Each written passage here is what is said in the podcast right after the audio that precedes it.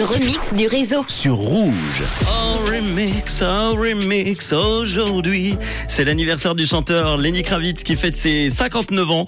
Ses ventes ont- sont estimées à 381 millions d'albums hein, quand même dans le monde. Je vous ai trouvé donc un remix avec son tube Fly Away, sorti en 1998. Il est mélangé au We Check It Off de Taylor Swift, un titre qui date lui de 2020.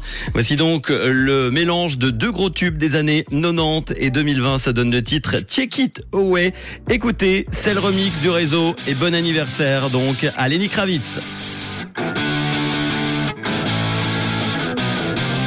This is the remix. Tous les soirs, Manu remix les plus grands hits sur Rouge.